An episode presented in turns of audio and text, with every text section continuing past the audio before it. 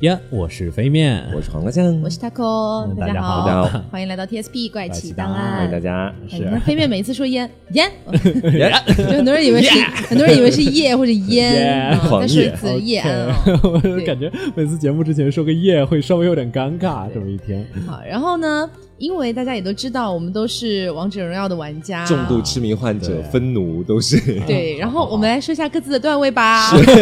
哎，你们这样我就很难哎办。啊，好吧你，也还好啦，我其我我已经掉到钻四了，你知道吗？就但是昨天晚上那是又输了两那是因为昨天晚上我们打了七把，只赢了两把。对，又输了五把，又猛掉星，但他后已经到星耀了，现在。对，是因为黄瓜酱昨天就是我们我我们要五排嘛，嗯然后呢，他说他要邀一个非常靠谱的射手，结果那个射手是个憨憨，就一局，他是他是其中一局，不过另外几局碰到的也都一般般。对，真的一般啊，对。然后飞面就不一样了，啊，飞面自己说好了，我我我，哎呀，你就霸气一点。会有点不好意思，我我我我是王者，就就感觉很奇怪他。小号都快上王者了呀，小号都到星耀了，现在。啊，不是，就主要是其实其实上王者还在这个游戏基本就玩多了就行了。不过我这个赛季上了王者的人就会这么讲，。我都玩了好几年了，说真的。哎，哎，你知道王者是好像占所有的玩家的百分之三点几而已，不嗯，至于吧？我觉得荣耀王者差不多这么多吧。没有没有，就是最强王者。我最高的时候很少的，真的很少的。嗯是吗？嗯我最高的时候就是有有一阵子特别干这个游戏，最高打到过四十五星，那是最高的时候，再再再往高就打不上去了。我打了一晚上，我还在永恒地狱呢，现在。打到四十五星之后就一路狂掉。对，嗯，所以呢，也是结合我们做 TSP 怪奇档案嘛，就想着说，要不就给大家来聊一聊这些对呃某一些英雄，是是，啊，挑几个比较有趣的。所以今天跟大家聊的都是女性，嗯今天有点像王者荣耀奇女子这种意思。对对对，但说是奇女子。其实呢，就是我们挑选的准则，其实也并不是说这个英雄本身他就非常奇就挑他，嗯可能是大家对这个英雄没有太多了解，嗯是对，或者说这个英雄比较有有有一些比较有趣的这种意识，对对对对对，呃，那首先我们先从坦克讲起吧。这坦克怎么上单数也就那两个英雄了。哎，哪两个我都忘了。除对钟无艳还有个？芈月哦，还有个芈月。啊雅典娜不算吗？雅典娜雅典娜算战士。对，雅典娜应该不能打野上单的，哦，这样子哦。就感觉好，啊王者的讽刺，我我先说，我只是一个平平说什么都是对的心药。就是其实我觉得说到坦克里面去的话，芈月真的还算好了，嗯因为先前不是郑晓龙拍了一部剧叫《芈芈月传》嘛，对其实当时看那部剧觉得说还算有有一个女人样在那儿，我不是歧视啊，就有那个概念。对，但是就是因为我遍读史书，去看了一下这个对这个钟无艳相关的东西，我钟就无艳对我就忽然觉得说，就是王者荣耀其实对钟无艳挺不公平的，说真的为。什么？就是她在历史当中的形象，我们都听过以前一句话嘛，叫“有事钟无艳，无事夏迎春春”。这个时候可以对 BGM，就那种，对反正就是说，当时她其实，在历史当中也算是一个女子，虽然长相确实是丑。什么叫也算是一个 女子？就长得丑已经可以不是女子了，遍读史书给你带来的结论就是这样的吗？就是我是玩王者荣耀玩了太久，你知道，嗯就对钟无艳这个人，就我们就不谈论她的性别，好不好？嗯就谈论她的一些技能什么的。嗯她第一个技能叫做十之炼金，但是哪个女英雄的名字会叫十之炼金或者什么的？就被动名字是这个，的确蛮奇怪。然后一技能叫狂飙突进，二技能叫这个呃震撼打击，叫三技能叫飓风之锤。你们敢想象？不是真的，我感觉真的像牛头人这种这种种族的感对觉，。就但是其实，在历史上面的钟无艳，说到底了，她虽然是一个，就是虽然在古代大家都叫她四大丑女之一嘛，嗯长相确实是不怎么样，但人家确实是有才在里面。嗯，他的这个故事其实主要是跟在齐国的当时的一位网友关系，叫齐宣王，你们知道吗？齐宣王其实我说一个典故，嗯我们不知道呢。就是那个是呢，我现在要哦跟大家讲，讲的是滥竽充数这个典故。啊，因为他在我相信在大家小学的时候或者什么都学过这种课文，讲的就当时有一个人可能是齐宣王他本人非常喜欢听那个乐器，嗯所以当时才会有滥竽充数的那个故事出现。嗯，然后齐宣王呢，他的这个上位史啊，其实他在他的一些历史也不是上位史了，就是他的一些历史其实也能证明，虽然说我们在后面会说到他是一个很有野心，但同时也花天酒地的人，嗯但是你不可否认他的才能，也就是在这个公元前的三百一十四年的时候。当时呢，大家知道，当时是战国时代嘛，嗯啊，当时有个燕国，嗯，知道燕燕国当时有个国王我觉得你现在很害怕 我触到我们的知识盲区，是吗？是，然后当时燕国有个国王，他一开始的时候呢，是想把自己的王位这个禅让给当时的宰相。但是其实你知道，如果禅让给宰相的话，那太子去干嘛呢？太子不就是未来的储备皇上吗？所以说当时的时候，太子就很生气，太子说你干嘛不把这王位给我？然后马上就干了另外一件事情，大家都能想到的，他起义了，嗯直接就带兵起义。但是这个太子呢不太中用，我们光看结果说是不太中用的，难怪不传给他。是被反杀了，当时的时候，哦太子死了。然后齐宣王就趁此大乱的时候呢，他就当时派了一个将军，就就等于是说直接去平复了这个燕国。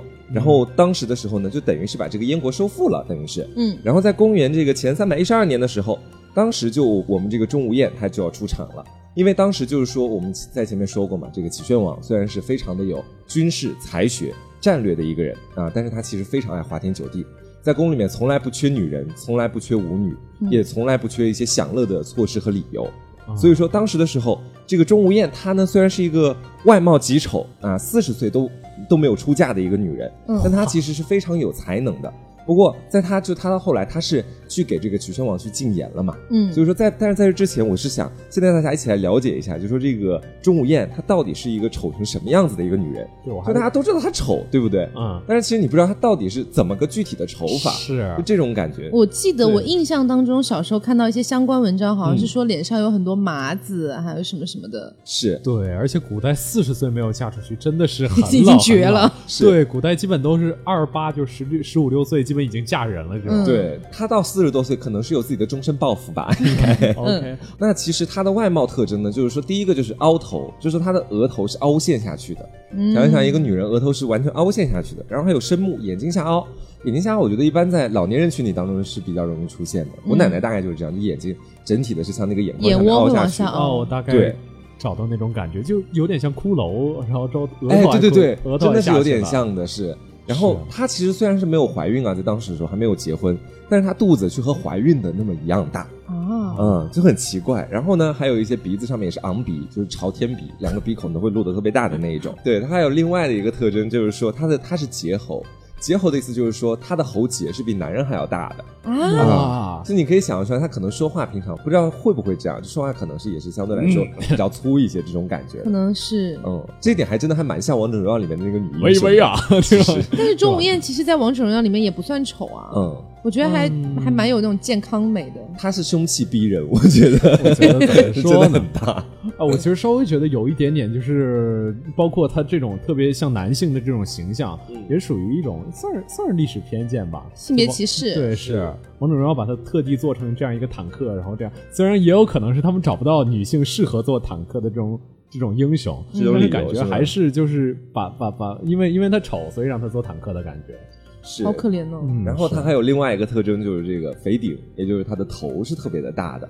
但是头上面呢，虽然很大，但头头上是没有头发的，少发，这头发很少。哇，我觉得这个这个怎么描述我的呀？我天哪！我我不知道他这个记载到底是不是真实的记载，嗯但是实话实说，如果有一个女人长成这样是不合理的感觉，你知对，道吗我？觉得都像外星人来的。对，就感觉不像是就我这么多年见过这么多女人，而且就没有这种类就型就，哪怕不是女的，我们说她她就是一个人，我不管她是男是女，长成这样也、啊。也不合理吧？是。啊，然后最后一点，其实我我就说还有可能是真的。最后一点就是说，她皮肤会相对来说比较黑一点，嗯，这一点相对来说还蛮是我们生活当中能够见到的一种类型。嗯，其他的我觉得确实是有一点细说的那种感觉在里面对，可能有些许杜撰吧。是。就我觉得可能就是传着传着，最开始还算是一个正常人，嗯。传着传着丑名一传开，他就一点一点被恶化下去了。对对对对而且尤其是到后世，比如说到元代那边，他们当时不是很很喜欢写一些戏本子呀，或者干嘛的吗？嗯专门用来搞戏。对他们是有在里面，就是有钟无艳这个形象作为出现的。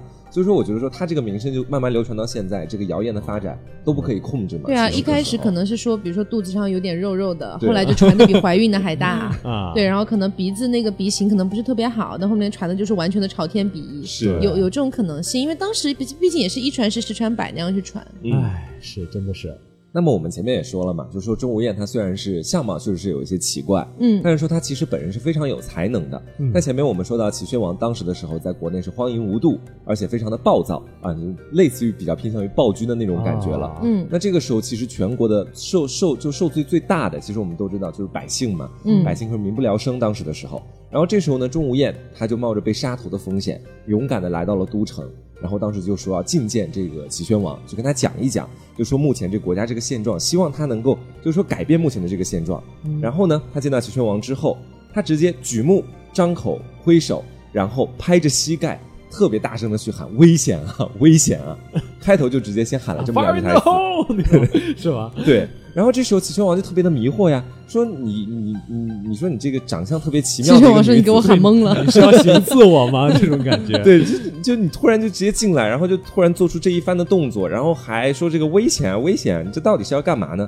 然后钟无艳这时候就就开始解释了嘛，他说我这个举目是为了替大王你来观察未来这个风云的变化，我张口是为了惩罚大王你，只顾在宫廷里面享乐，不顾外面。这些我们这些居民们，我们的安生，你你你你这一双不听劝谏的耳朵，我这，然后我挥手是替你赶去你身边的那一些，你永远在你身边那些对你阿谀奉承的那些大臣们，他们让你看不到外面的这些世界。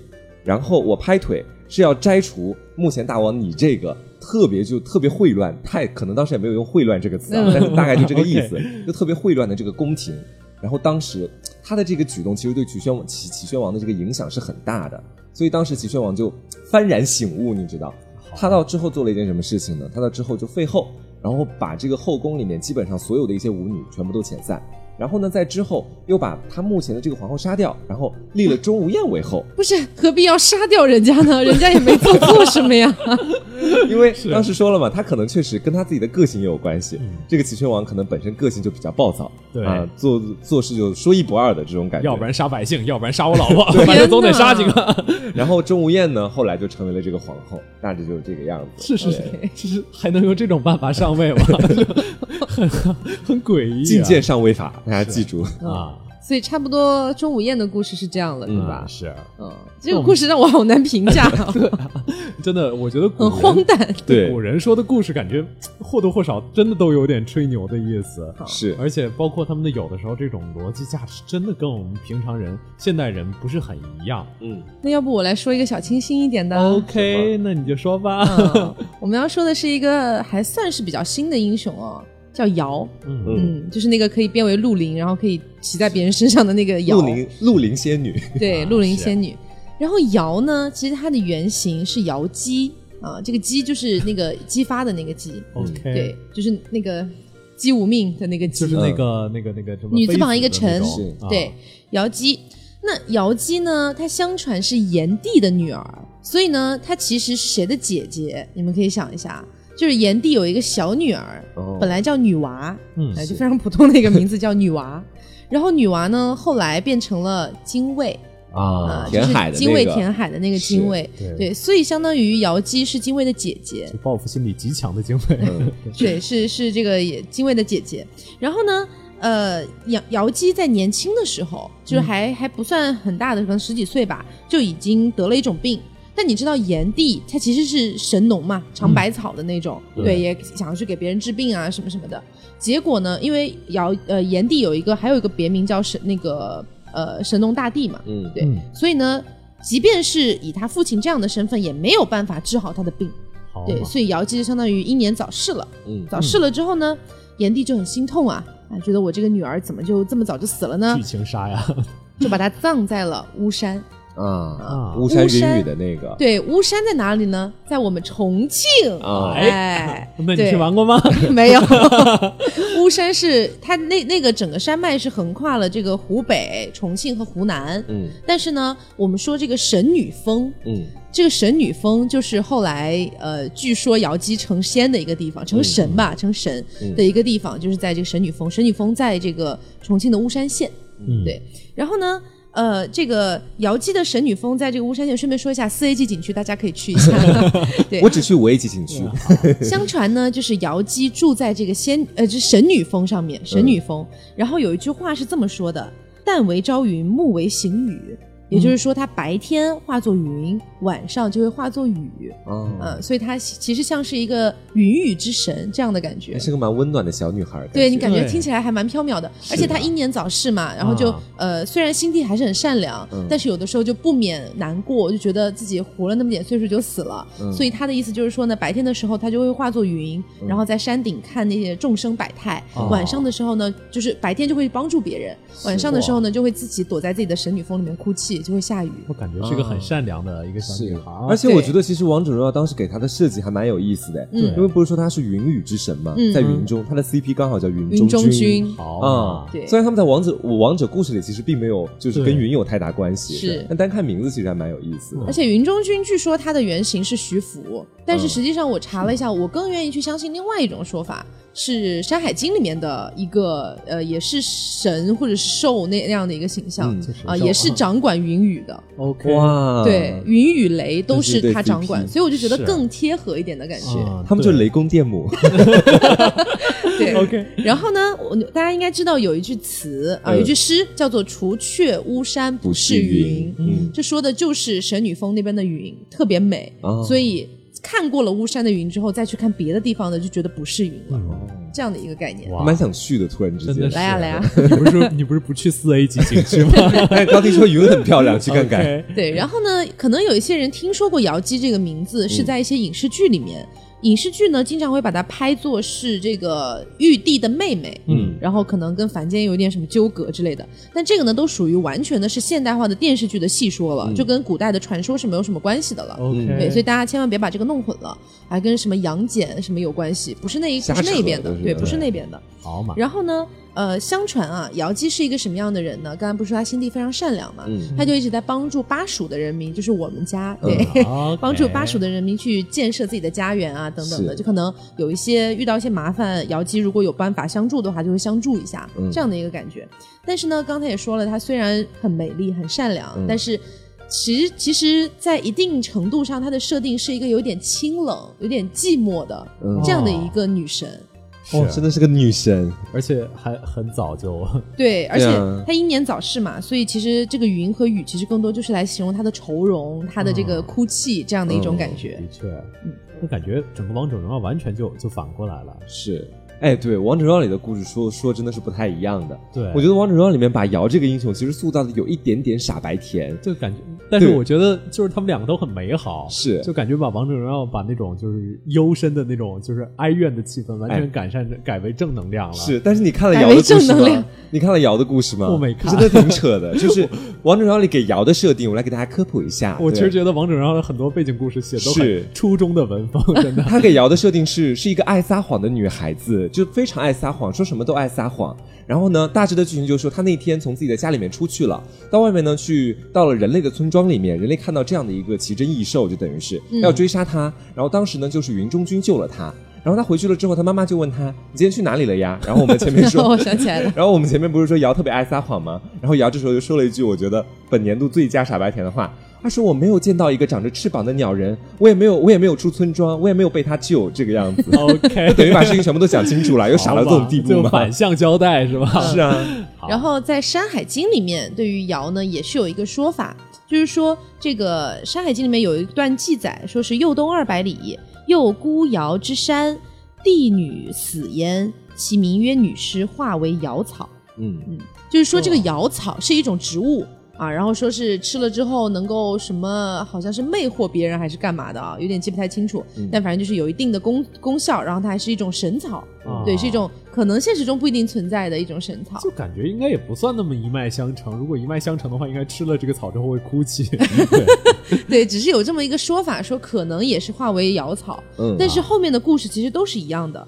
他呢有一次就是刚才不是讲了他特别爱帮助别人嘛，嗯。有一次大禹治水的时候，嗯。对，哦哎他，也有参与，对，说有一年呢，巴蜀也遇到了这个历史上罕见的洪水，然后呢，呃，这个大禹离就开始受命去治水嘛，他就一路去凿山通河，结果呢，来到了巫山的脚下，就准备开始修建那些沟渠啊之类的，嗯。结果呢，却不想触犯了一个在巫山上面修行的一个蛤蟆精，对，触犯了一个蛤蟆精，然后这个蛤蟆精呢，反正就哎，你触犯了我，那我就要用法术让你没有办法继续在这边治水，靠着魔再开山，对，然后呢，大禹就被打了个措手不及，然后整个被打得人仰马翻。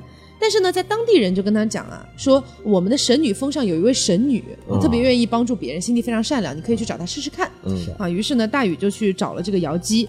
于是呢，在姚呃姚记就觉得说，哇，大禹你不求回报，然后呢，就是还就是想要帮助全天下治水的那种精神，深深的感动着我。嗯。然后就觉得说，我也很可怜这些背井离乡、被这些水这些围困的那些居民，对村民啊、灾民之类的，就传授给了大禹一个降服鬼怪的法术。嗯，可以把他们的寿命降到零。不是，然后大禹呢就用了这个法术啊，去帮他制服了蛤蟆精然后还送给了那个大禹一本能够防治水的、防风治水的一本天书。嗯，哎，对，所以在止住了，然后还帮助大禹止住了飓风，哎，所以就帮了他很多。于是这个地方的那个水灾就停下来了。是。哎，大概是这个样子。所以大禹，大禹当时为什么能够治出这么多？是因为尧给他附身了，你们知道吗？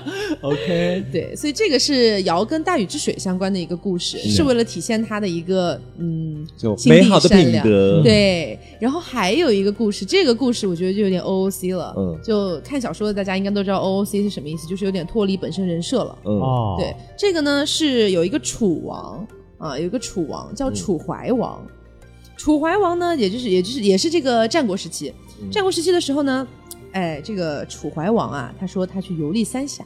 嗯，游历三峡呢，其中就要经过神女峰。嗯，他在经过神女峰的时候，到三峡地区去狩猎。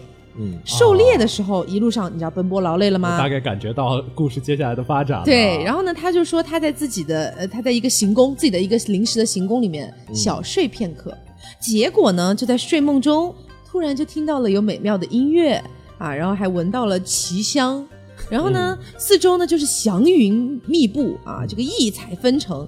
还有最奇妙的一点是，他看到一个国色天香的女子款款而来，啊，就是刚才的蛤蟆精。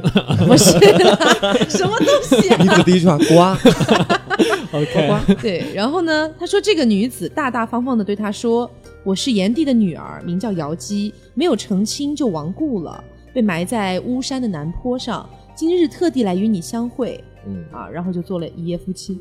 哦，哎，所以这个其实我觉得 O O C 的点就是他前面一直在渲染这个瑶姬自己觉得清冷啊。多清冷、多孤寂，结果楚怀王一下子就说：“哎，他哎就是喜欢我。”明楚怀王有魅力吗？其实我觉得 这个是楚怀王可能是为了想要巩固自己的那种对对，政权对啊统治，然后就说自己神女也青睐于我，哎什么什么的，就去污名化我们的瑶姬。是，对，但是呢，历史上又说这样的一个故事呢，其实是侧面上体现了瑶姬当时就是有一种大胆、大胆追求自己的幸福啊、这样的一些品质什么的。是强心圆吧，我觉得，不过我的确觉得，就是这种啊、呃在古代女子可能说出自己的情意这件事儿，好像还是蛮蛮，相当于蛮蛮反封建礼教的吧。嗯应该说，可能还是对女性的这种自由的赞颂。反正这种天哪简答题一定要这么答的，要不然不给分，就这个样子。对。然后第二天，楚怀王醒过来了，嗯，他突然发现自己刚才是在做梦，嗯，哎，他心里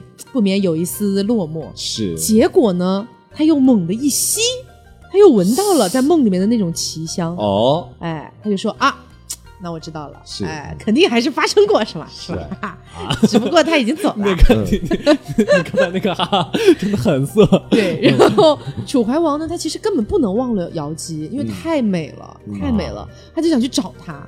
但是呢，一直找，一直找，然后到了巫山去找当地的人，其实告诉他那是一个神女，哎，所以她上属于天，下属于渊，不属于人间的。嗯，哦，楚怀王就心心痛不已，但是没有办法呀，是吧？神女不能跟我一起回朝，哎，那没有办法了，好吧，只能就是在那边建了一个楼阁，命为哦朝云，哎，就是嗯。去纪念他跟瑶姬的之间的这段关系。哦，对，就是他没有没有对这个尸骨做什么吗？因为感觉就是根据这种《倩女幽魂》里发展的套路，都是啊，那倒是没有 对，他还能怎么办嘛？把尸骨挖出来吗？把尸骨挖出来，然后放到自己周围，这个说不定就有什么起死回生的办法。感觉神话里很多这种套路。那倒是没有。啊，对然后呢，呃，这个楚怀王嘛，楚怀王有两种说法，一种说法是他回去之后把这个事情告诉了一个人叫宋玉，嗯另外一种说法是把这个事情告诉了一个人叫楚襄王，但是都没有任何区别。总之就是他告诉了一个人，啊，要么是宋玉，要么是楚，要么是那个楚襄王。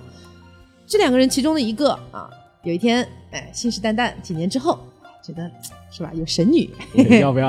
哎，三峡是吧？我来了，又去了三峡，又想跟人家神神女认识，觉得嗯搞不好那个年代的男人就觉得这样的女人就是随随便便的那种女人，这种女人总会对。委身于我。总之呢，哎，他们又去了，但是去了之后不一样哦，在这个人的梦里面，神女也来了，啊，这个瑶瑶姬也来了，但是当时的瑶姬神圣不可侵犯，对，他就说，嗯、虽虽说我之前确实青睐于楚怀王，但是呢，是因为我对楚怀王就是心生爱慕。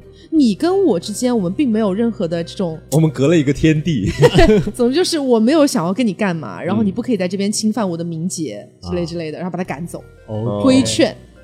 对，然后呢，哦，原来是这个样子，所以感觉像是楚怀王的这种拥趸编出来打击政敌的村这种故事。有一点像。对，总之就是后来呢，呃，这个要么是楚襄王，要么是宋玉，他们又回到了那边去。宋玉回去写了一篇叫做《神女赋》，《神女赋》里面宋玉说到这个瑶姬的美貌，说是上古既无，世所无见啊，世所未见，就是说，就是意思就是从古到今我都没有见过这么美的女子。太美了，这个样子嗯，对对对。好，所以整个呃，除此之外呢，还有一种传说是说瑶姬经常会化成人形，在人间去游走。然后呢，她也深切的关爱着所有人间的百姓。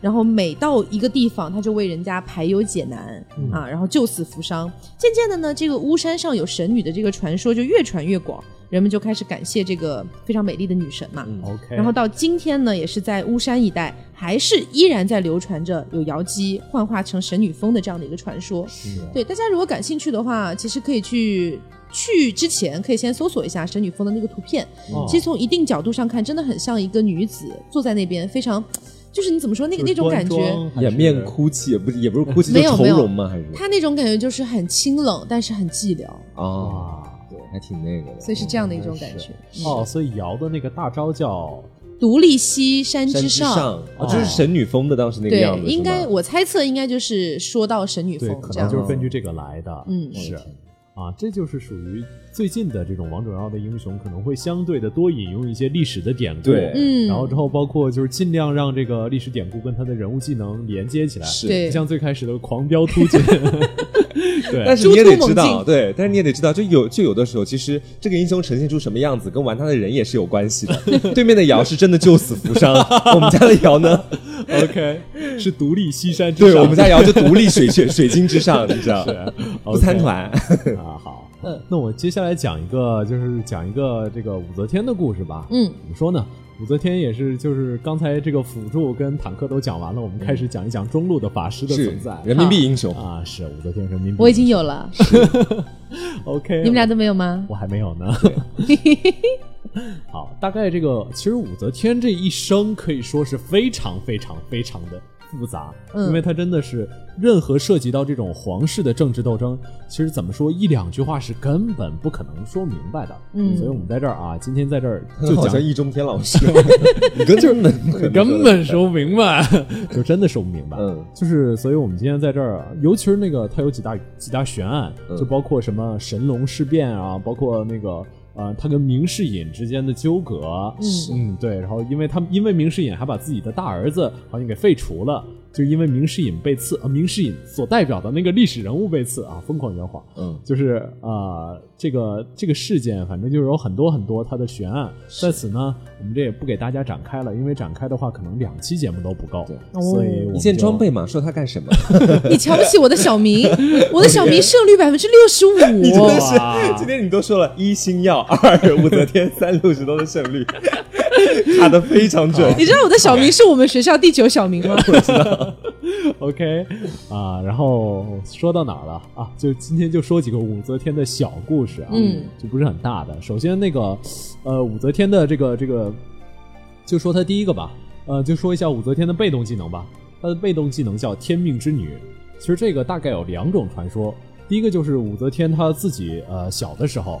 就有一个，就相当于这种得道高人。啊，当然皇帝一般都有这种传说啊，嗯。就指着他妈的肚子跟他说啊，你在骂谁？像？骂 谁啊，对，说你这个孩子以后了不得呀，嗯。以后一定是可以做皇帝的。然后之后结果生出来是个女孩儿，然后但是这臭个道士，这个老道士还是没有就是改变自己的什么说法对，啊。当然这个历史上有很多种传说，有的说不是道士，有的说什么啊，对，有的说是和尚，因为武则天本身特别信佛这些。嗯嗯啊，对，唐朝也是从武则天这里开始，就是佛教比较比较比较鼎盛鼎盛，对。嗯然后反正就是说这个孩子啊，呃，面色有面相有霸王之气，反正就是很王霸之气王霸之气。嗯 OK，反正这个这个是其一，就是她作为天命之女的这个其一。嗯另外一个就是武则天在那个登基的时候，就是出现了上百上上百上万只鸟，嗯，百鸟朝凤吗？对，就在她的、啊她的那个呃宫殿上空，就是盘旋着。啊，然后我提出质疑，对啊，有有一种说法是这个样子啊，嗯。说它其实，在宫殿上，宫殿的上面放了很多饵，就是那种哦。啊，就是吃的，然后之后又造出这种现象，对，又逮了很多鸟，嗯。然后让这些鸟过去，就是到时候算准自己的登基大典，然后把这些鸟一放，哎，他们就去这个屋顶上抢吃的，是，然后一边抢吃的一边飞，就造成了这种大家很多很多鸟都绕着绕在这儿飞。反正武则天也是中国第一个女皇嘛，嗯。所以说这个有这这么一些祥瑞，然后的确称得上这种天命之女。嗯然后另外武则天还有几个就是蛮有趣的传说，她的二技能呃跟一技能其实没什么特别好说的，嗯对就属于这种女帝威严，这种 可以说 太威严了，女帝威严，女帝之光，就没什么可以说的。嗯所以那个我们还说一下这个大招吧。嗯这个大招它相对应的其实有点武则天这种，就是怎么说呢？她武则天既是一个在历史上非常非常狠毒的人，嗯但他同时也是一个非常会任用贤能，而且同时就是呃广开言路的这样一个人。所以大招叫啊，叫生杀予夺嗯啊，就是他大招，因为呃，我相信玩王者荣耀的人，大家可能都知道，就是全图的一个，每个人脚下都会出一个圈圈，对然后之后有一定的伤害，有个大金鱼把你打死，对，还能被眩晕住。对对，还会被眩晕住。所以他这个技能为什么是全图的呢？因为武则天当时啊，虽然说的可能有点牵强，大家就勉强的听一下。武则天当时啊，其实呃做了几件事情，第一个就是科举，嗯就是在他之前是有科举制度的，但是施行的没那么彻底，嗯就因为最开始还是就氏族制度比较、比较这个盛行，大家基本都是皇帝换了，然后朝代也换了，但是这个比如说上官婉儿，我们可能一块儿要提的，嗯。他这个氏族就传了好几百年就没有换，就是可能天子换了，但朝臣没有换，嗯，然后之后这个几朝老臣这种感觉。这个中间这个权力体制也很僵化，嗯。所以就引入这个科举。所以武则天算是彻底的实行这个科举，就是他广开这种这种收罗天下人才的这种呃这种政策政策对、嗯政策吧。然后之后还有另外一个就是呃生杀予夺的反面嘛，就是相当于这个负面的部分。就是他当时其实是非常非常鼓励这个相互揭发的，嗯嗯就武则天当时是呃，跟任何就是在全国的任何的小道上，她设立了那种就是像我们今天的这种市长热线 这种东西。随时打个电话就可以举报，就武则天热线，然后嗯之后他就把这个放到路边的那种箱子上，然后你有任何的什么什么对任何人的投诉，你都可以写到这个箱子里，然后武则天会看。反正我我也不知道他有没有真的看，反正因为这个工作量非常非常大，所以我估计还是可能有传说的成分啊。嗯但是武则天有做过一些事情是真的，她就是她鼓励全国所有的人互相揭发，就是你只要揭发这个事情，揭发的是对的，你揭发哪个官员，他是揭揭发的是对的，我就立刻把这个官员治罪。其实我觉得他的出发点是没有问题的，嗯但是这样子的一个行为感觉有点过激了，嗯对，会有种进入人人自危的状态。是当时的整个朝廷都非常人人自危，嗯所有的大臣在上朝之前都要跟家里人交代一下后事，如果我今天不回来了，你们记得好好照顾自己。你们一定要好好活下去，以后不要做官，就这种。嗯反正就是那个时候也的确处于一个人人自危的状态。这是武则天，这个可以说，嗯，她成功也有一部分原因，就是因为她有这些非常非常狠毒的一面嗯啊。然后另外还有一个也是有关于她狠毒的故事吧，就武则天这个人啊，这是野史啊，大家不用太较真。嗯，就是武则天这个人怕猫，啊，嗯，他是甄嬛吗？没有，她怕猫，大概啊，《甄嬛传》我没有看过，《甄嬛嬛传》怕猫甄嬛里面大概是因为什么怕猫的？哦，他是天生怕猫。是天赋不好意思好啊。吧，OK 是这个样子。武则天不是这个样子。呃，相信大家如果看过那个《武媚娘传奇》的话，应该会稍微有点对这个人物稍微有点印象。嗯叫萧淑妃。嗯，萧淑妃就是这个呃，因为武则天本来是这个李世民的妃子嘛，嗯然后后来又变成李治的妃子，就是李世民的儿子的妃子。嗯，我每次看跟武则天相关的影视剧，我都觉得李志明没呃李世民没有把她当老婆，就把她当女儿的感觉在调教，是是 是。很诡异。是很诡异的感觉。而且李世民，说实话，那个时候应该已经蛮老了。嗯而且怎么说呢？唐代这种乱伦的风行其实还是 啊，太开放了那个朝呃很代，开放。对嗯，李治在武则天到来之前是有妃子，嗯。这个妃子就是萧淑妃跟她当时有的王皇后，嗯。这两个人。然后王皇后这个武则天是怎么搞倒王皇后的呢？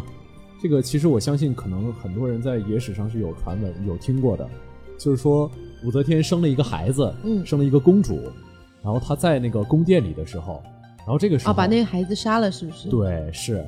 王皇后先过来看了一眼，然后之后等王皇后走了，武则天就把这个孩子闷死了。然后等李治一过来，李治看，哎呀，我的孩子啊，哎呀，怎么死了？就这种感觉。嗯他不是生了个女儿，生了个炮灰啊！我觉得，对，就是他把自己的孩子当做这种政治斗争的但是这个好像是有争议的吧？这到底是不是武则天杀死了自己的孩子？对，就是唐朝的历史是就是记载是没这样的，宋朝的历史记载是这个样的。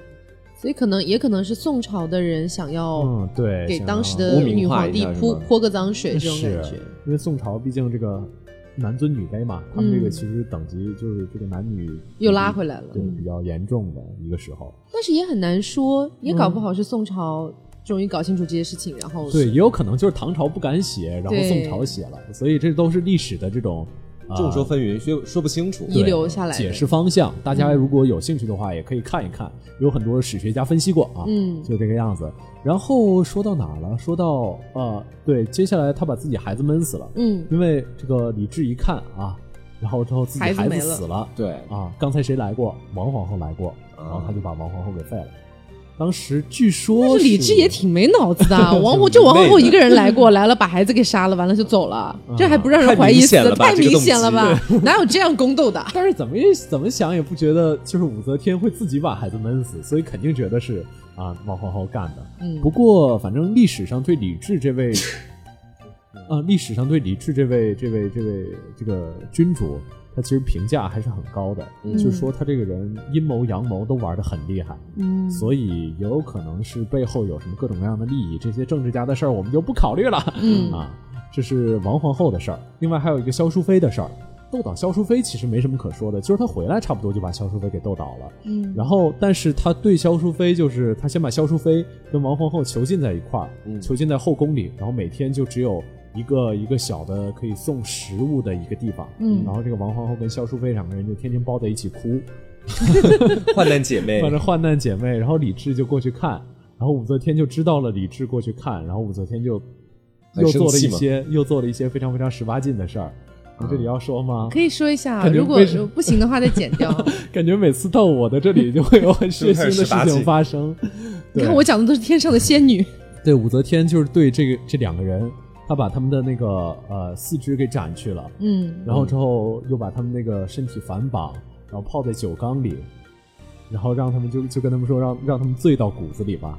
我大概这个哦，是那种什么骨醉之类的啊，对我好像有听说过，很像人质。哦我的妈呀！反正我们最近也就经常录这个什么船型啊、人质啊。哎，这个还好吧？这个还好。你确定不是你的忍受力比较 OK 吗？OK，反正就是这个呃，而且这个萧飞他最后就对这个萧淑妃萧淑妃，萧淑妃，萧淑妃，他就最后对这个武则天说，他说如果来世的话，我就要你就要化成一只老鼠，我就要化成一只猫，我这辈子都会永远都抓不到你。怎么演的是汤姆猫和老？鼠那个什么了？呃，古代就是养猫防老鼠嘛，古代猫还是能抓到老鼠的。嗯是啊，现在可能不是很能抓到，反正就是呃，然后就说我这辈子就永远要抓你，永远要追你、杀你、吃你，就这种感觉。哇，她好狠的心啊！这个女人，你说但哪个女人是萧淑妃，萧淑妃被他害的那么惨，对呀、嗯你下辈子诅咒一下了。我我还是觉得就猫跟老鼠这个让我就是有点胆寒，你知道？可是他把萧淑妃做成了骨醉，哎，他们为什么要互相伤害呢？萧淑妃都没有伤害过他。是，反正就是非常非常就是这嗯个、这个老鼠，所以武则天这辈子都不喜欢这个猫。啊所以说黄瓜 就已经把所以说自己带入到老鼠的黄瓜这辈子如果有人这样害你，你下辈子就要跟他做朋友是吗？我不要跟他做朋友 我不要诅咒变成那样子。哦好的，OK，啊，这差不多就是武则天的故事了。嗯，嗯，我说实话，如果是有人这样对我的话，下辈子把他碎尸万段。是，就不要是猫和老鼠那假一套了，下一辈子我就要追杀你，一直到底。就这样子猫跟老鼠有什么区其实我别？真的觉得猫对老鼠属于这种自然界比较残忍的刑罚。是嗯是把它老鼠玩死对，是如果老鼠有自己意识的话，一定定觉得很痛苦。OK，嗯。啊，那接下来要讲的这个就是我本人其实非常爱的一个英雄，嗯然后爱这个英雄真的后来看了他的故事，也也算是因为他的故潸然事，泪下。因为没有潸然泪下，就因为他的故事就是爱屋及乌，更爱他了一点。就是说，其实王者荣耀对这个英雄啊，我个人的分析其实是有偏心的，嗯可能确实也是结合他自己的一些个人经历的偏心，还是不好的？好的偏心，真的是好的偏心。对，这个英雄就是蔡文姬。我觉得相信有非常多的人其实都知道，就是蔡文姬是一个在以前古代的时候非常有名的一个歌手女人。是我最讨厌的辅助。就是她其实呢，她这个人大家都知道，她是一个才女，也就是说在，其实，在很小的时候，呃，她本身就出生在一个书香门第当中，家里面都是读书人。她的父亲是当时的特别大的一个文学家，就叫蔡邕、啊，写字写得很好，不止，而且读书读得很多，家里面有非常多书的收藏。其实大家对他的印象可能是在于说，他九岁的时候就可以去变那个琴弦。当时的事情就是说，这个蔡邕在他九岁的时候，当时就刚好蔡文姬当时才九岁嘛，这蔡邕也蛮爱这个音乐的，就家里开始弹琴。突然间呢，这个琴有一根弦断了，这蔡文姬原本在旁边没说话，突然就冷不丁冒了一句，他说是第二根断了。然后这个蔡邕当时就听出来的是吗？对，哇他是听出来，他能变琴弦。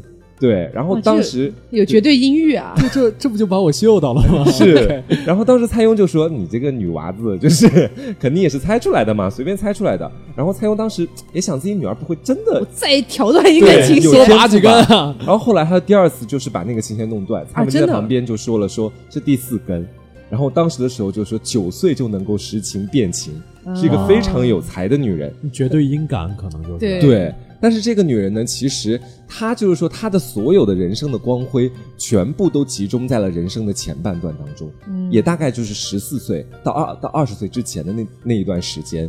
她的这个前半段也有点短啊。她对一辈子古代人活了多久啊？是她，就是说他后来他什么时候死的，其实到现在已经没有办法考证了。哦就人们只知道他的三段恋情，三段恋情到最后呢，他到后面也没有再去出一些自己的文章或者诗，所以说他什么时候死的也不知道。好嘛，对他第一段婚姻是一个佳配，当时配的是这个河东大大族魏家的才子，叫做魏仲道。他们十六岁就成婚了，然后呢，过了不到一年的时光，她她的丈夫就死了。当时的时候，可以说非常的惨。所以说，当时在古代的时候，家里面丈夫死了，而且才结婚不到一年，马上家里面人可能就会想到的是，是不是你这个新婚妻子把他克克死了？哎，哇，哎，对，然后当时的时候没有办法呀，这个蔡文姬呢，于是当时就回到了娘家，因为在这个，呃，因为在这个这个就就婆媳家里面，婆这个婆婆家里面真的是待不下去了，然后呢，转眼间就过又过了几年，就到了她的第二次婚姻了。当时她已经是个寡妇了，但是呢，在她就是离回到娘家之后的几年里面，她家里面又出现了问题。她的父亲蔡邕，因为当时有另外一个人叫董卓，因为董卓当时的时候应该是犯了一些罪行，所以说当时整个朝廷在弹劾他，就就想要去把他就是搞下去。但是当时呢，因为这个董卓对他的父亲蔡邕是有知遇之恩的一个存在，所以当时呢，他的父亲蔡邕就有点想要去袒护这个董卓的意思，想要给他求求情、说说话。但当时没有想到，就直接被连带，然后呢就一起就进了大狱，然后最后惨死。不过说实话，董卓其实还真的是蛮有名的，可以说是对我刚才还在想，是不是那你那个历史上那个董卓，是就是《三国演义》开头的那个？后来一想，这个的确时间对上了，还真的是他。嗯，对，然后在他父亲后来进了大狱之后，他的母亲在不久之后也死了。然后这个时候呢，他一下就变成了举目无亲的那个人。然后呢，因为当时的时候，董卓为什么会就是说会被投进大狱，是因为他当时他在叛乱，他在搞叛乱这件事情，搞反叛。然后当时的时候，当时的皇帝叫汉献帝，汉献帝当时为了镇压这个反叛，他就请了外部的力量前来介入。外部的力量就是那个南匈奴。哦 OK，南匈奴后来介入到这件事情来之后，他们不只是帮帮这个汉献帝打仗，他们还在这个汉人的地盘里面就是烧杀抢夺。掠，嗯，对，然后当时的时候，他们就看中了这个蔡文姬啊，刚当时就刚好看中了这个蔡文姬。蔡文姬这个时候呢，就被他们掳走了，掳到了大概西域那边去了，到他们那边去。其实掳过去的话，还给他们生了两个孩子，哇，这个不就是那种拐到大山里去的感对呀觉吗？但是就是怪惨的啊。对，当时就后后面，当时蔡文姬她自己就有写这个东西，说当时是在路上一路哭一路干嘛，但是你不能够发出太大的声响，不然就会遭到他们的毒打。然后，然后到那边去之后呢，蔡文姬当时呢是跟了一个叫左贤王的这样的一个王，是那边匈奴的一个王。然后在他在那边西域的那段时间呢，给这个左贤王生了两个孩子。那这两个孩子，直到后来他离开西域的时候，他还是有很多不舍得。就是说这两个孩子在当时的时候，就后世的人去对他进行研究，发现当时他虽然是作为这个左贤王的妾去跟、去跟左贤王在一起，但到后世的那边的一个族谱里面根本就没有蔡文姬的名字。哎呦，对，就等于是他到那边怎么那么像孙尚香啊？很像孙尚香吗？因为孙尚香虽然跟刘备结过婚嘛，在一嗯起、在一起过，但好像也就在一起两三年的时间吧。是然后后来走的时候，好像也是说他要拐走阿斗啊，怎么怎么样。对我印象中最深的好像就是他他把阿斗抱着，然后要回江东的对那个故事。对，但实际上我看了一些史学家的一些猜测啊、就是嗯一些评、呃他们的一些想法，就是说当时孙尚香根本没有能力带走阿斗。嗯就说当时好像是被很多刘备那边的，直接说到底就是阿斗应该还是在刘备那边的，不可能是被孙尚香带走，所以可能是给他找点理由把他赶走的那个意思。哇，是然后你去看，就是呃，比如说你现在去直接搜索刘备，然后你就会看到很多刘备的一些什么丰功伟绩啊，巴拉巴拉巴拉巴拉，但是一只字不提孙尚香。但是你去看孙尚香的一些内容，就会发现他会写是刘备曾曾是刘备之妻之妻这个样子。嗯，我真的觉得中国的整个古代对女性其实这个整个地位是不是很公平？，对，所以嗯说到底就是，呃，当然这个我看的那个说法不一定是真实的啊，因为刚好说到孙尚香嘛，嗯因为我还蛮爱玩孙尚香的。OK，对，我就说两句。嗯就其实呢，呃，我对三国其实不是特别了解，不是特别了解，但是我比较爱看一些小小的一些小故事这样子。然后呢，我看到就是说，有很多人都觉得是孙尚香绝情，嗯。觉得是孙尚香从来没有爱过刘备啊，然后给他生了个孩子，还要把孩子拐走，这样的一种感觉。但实际上，我还看了一些史学家他们的分析，其实搞不好是孙尚香爱爱过刘备，但是是刘备从头到尾没有爱过孙尚香，爱过吗？只是 只是短暂的爱了一下，他只是他他好像只是短暂的爱了我一下，对之类的，然后把他当做了是一个工具，孙尚香化身工具人，工具人，对工具人，就是对对于孙尚香来说呢，可能是刘备也怀疑他，嗯因为她是孙权的妹妹，然后孙权也怀疑她，因为她是刘备的妻子。哇哦这种这种政治联姻其实真的蛮痛苦的，对就感觉就是强行被投入一个双重间谍的这种都不信任的身份。嗯，嗯所以搞不好对于孙尚香来说，她到底爱没爱过谁也不知道。但是我看到的一些分析是说她可能爱过，因为不然以他那么刚烈的性子，他不一定愿意生孩子。嗯，有可能。有可能，对我们刚说到，就是说蔡文姬当时是在西域嘛，就是回到嗯西域那个地方，嗯给那个匈奴王生了两个孩子。啊然后到后来的时候呢，他在西域那边，他又施展了自己的音乐才能，因为在那边语言不通，谁也不能说话，每天就只能够作为一个性奴一样卑微的活着。在那边哎呦，就不要这个好可怜哦。就就就是说，然后在那边学会了一个乐曲叫胡笳乐、嗯啊，在那边是一个乐器，然后学会了之后，那这边的情况怎么样呢？这边曹操逐渐开始稳定了政权，嗯然后当时他在在这个上面他还算蛮幸运的，因为当时他的父亲，我们前面说的这个蔡邕，嗯啊，他其实呢是曹操非常仰慕的一位老师，嗯然后当时曹操就听说自己非常仰慕的这位老师啊，还有个女儿流浪在西域，然后到现在还没回来。然后当时呢，就花了一个重金，就是高于普通的那种奴隶很要高很多倍的一个金额，嗯去把蔡文姬赎了回来。嗯然后赎回来之后呢，也不能就让蔡文姬一个人过日子嘛，这样的话有点太孤独了。所以说当时又给他许配了他的第三次婚姻。第三次婚姻呢，跟的是一个人叫董四。嗯那这个人呢，他们俩玩，他们俩玩的是姐弟恋，你知道？蔡文姬当时已经三十多岁了，而董四才刚刚二十出头。啊所以说，其实对于董四来说，啊，对，其实 其实对于董四来说，二十多岁一个小伙子，年轻气盛的，突然就直接那怎么了？三十如狼，四十如虎，但是蔡文姬在先前，在古代，他已经五十坐地能吸土。蔡文姬在当时在古代已经有两次婚姻的经历了，嗯这个其实对董四来说是有点不公平的，啊所以董四当时是有点冷落他的。说到底，就是你要进来也可以，就是你就呃就就当老婆当着呗，反正我也不会特别的爱戴你这种感觉。嗯然后直到后来又出事儿了，董四呢又犯了罪，又要被问斩。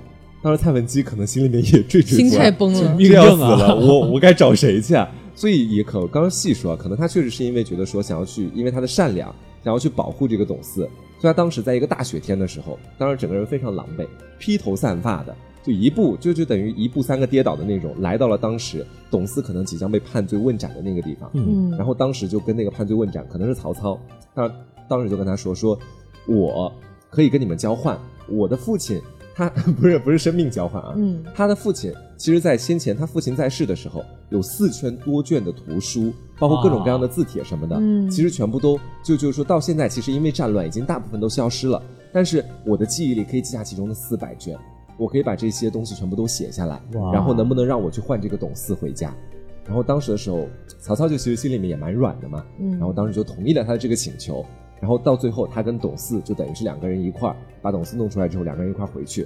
到后面的话呢，其实关于史书记载的就相对来说比较少一些了可。能这辈子剩下时间就一直在写，一直在写。对，但是我们更愿意相信的，其实就是说他跟董四两个人是很好的在了一起，就两个人好好的相爱，就一直到了永远这个样子。啊但谁知道到后来又发生了什么？是对，所以我其实让我觉得说，就是我觉得说，为什么说前面说我王者荣耀对于蔡文姬这个英雄其实有点偏心的呢？